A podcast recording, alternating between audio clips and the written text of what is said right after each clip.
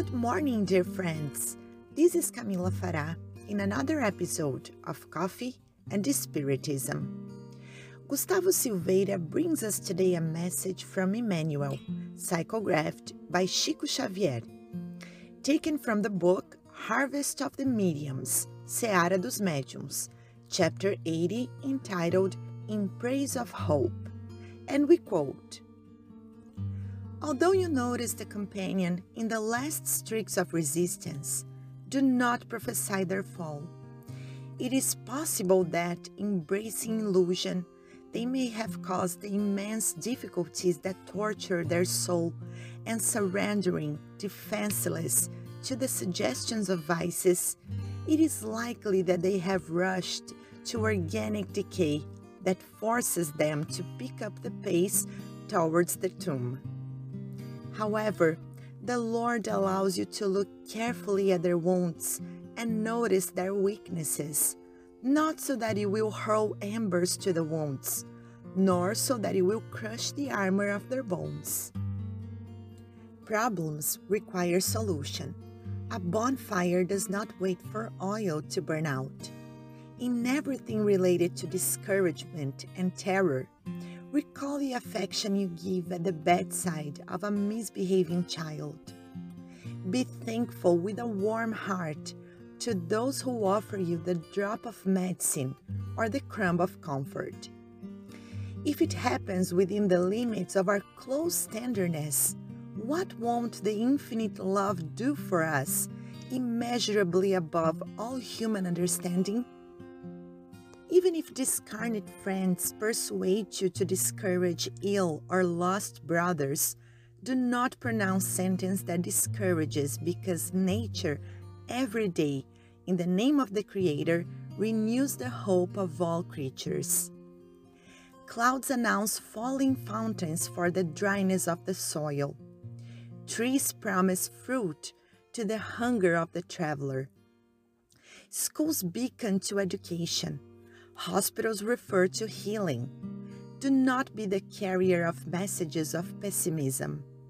The earth already has huge legions for the force of the evil. Be the word that comforts and helps, even if you find yourself before those who show themselves desperate in agony.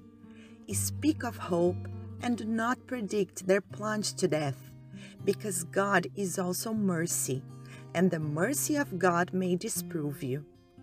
Lazarus, bandaged in the tomb, was someone with indisputable death certificate. However, Jesus called him to the fullest use of the hours, and Lazarus relieved. Unquote.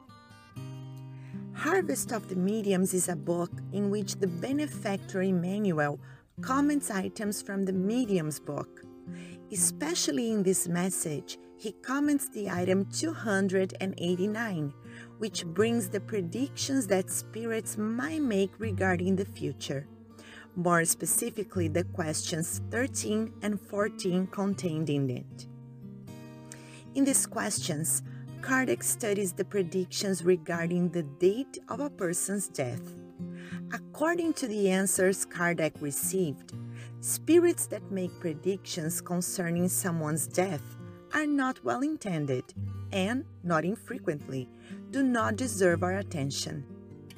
The same cannot be said when the person has a feeling that their discarnation is near.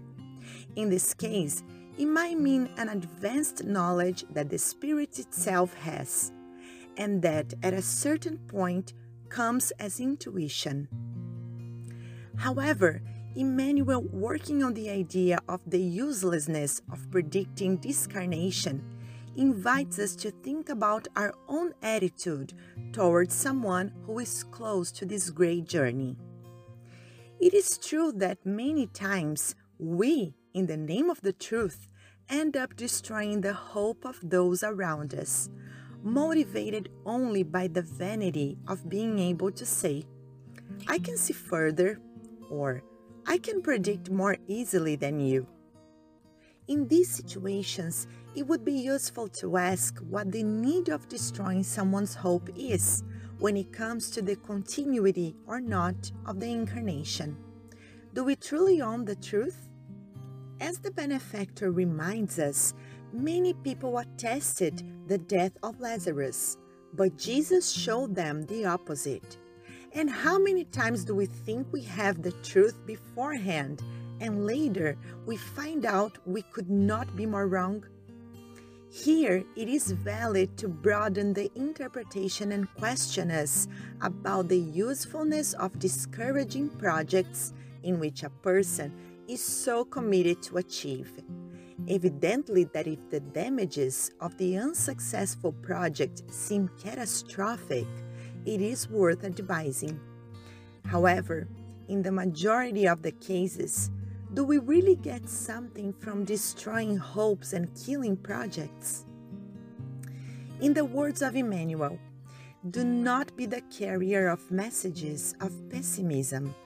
The earth already has huge legions for the force of the evil. Be the word that comforts and helps. Unquote. As Christians who seek their own improvement of feelings, let others be as they are without forgetting to stretch out our hand to help them lift if necessary. Peace and love to you all, and until the next episode of Coffee and Spiritism.